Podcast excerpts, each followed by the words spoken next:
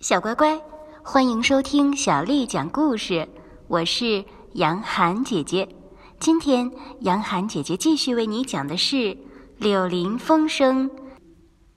这时候，河鼠忠诚的心，好像要大声斥责他本性当中柔弱的一面，在背叛。他嫉妒的问燕子们说：“那么，你们到底为什么又回来呢？在这个可怜的、单调乏味的小地方，你们又觉得有什么东西可以吸引你们呢？”第一只燕子说：“到了另一个季节，你以为那另一个召唤不也是冲着我们的吗？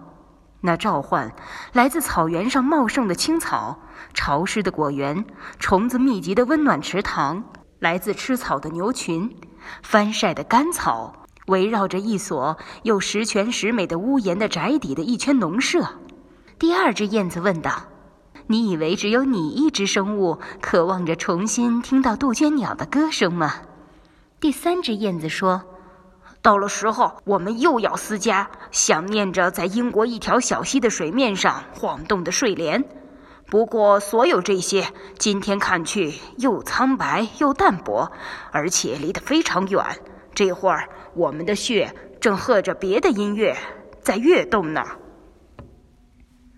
他们又一次相互叽叽喳喳地说话，这一次他们是如痴如醉的叽叽喳喳地谈着紫色的大海、深黄色的沙地和爬满蜥蜴的墙壁。河鼠又一次心神不定地走开，爬上了河北边的缓坡，趴下来眺望着挡住他继续向南看去的视线的丘陵大草原。在这以前，那里是他的地平线，他的月亮群山，他的界限。超过这个界限，他本来什么也不想看，什么也不想知道。可是今天，在他心中。产生了一种从未有过的新的渴望，要向南方看。丘陵绵长低矮的轮廓上面的明朗天空，好像悸动着一个指望。今天想到的只是那些看不见的东西，而生活的真正意义只是那些不知道的东西。山这边如今是一片真正的空白。而山那边是美不胜收、五彩缤纷的风景，他心灵的眼睛好像已经把它看得清清楚楚。那边有何等浩阔的大海呀，碧绿波动和浪头高耸；那边有何等好的沐浴着阳光的海岸呢！沿着海岸，白色的小屋在橄榄林中闪闪发光。那边。有何等安静的海湾呢？停满了豪华的船只，他们要驶往出产美酒和香料的蓝紫色岛屿，嵌在平静大海中的岛屿。他爬起来，再一次向河边走去，但他接着改变主意，到尘土飞扬的路旁去。到了那里，他深藏着，躺在路边凉快的浓密矮树丛里。从这地方，他可以冥想那铺碎石的大陆。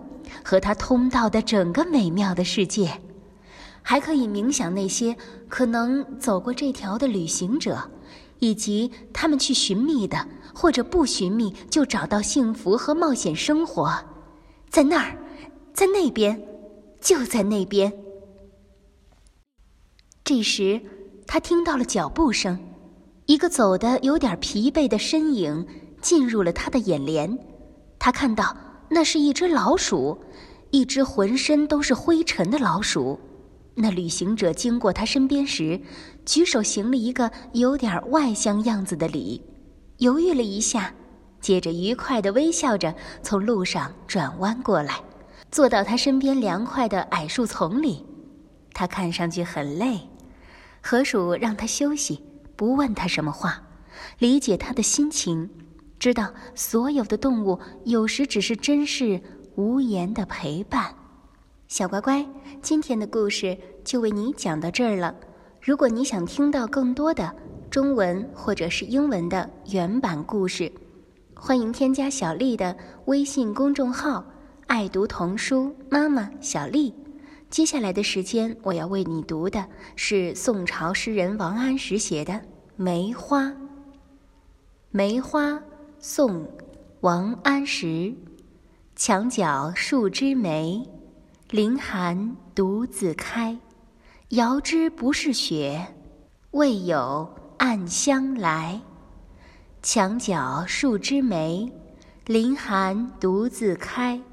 遥知不是雪，为有暗香来。墙角数枝梅，凌寒独自开。遥知不是雪。为有暗香来，小乖乖，晚安。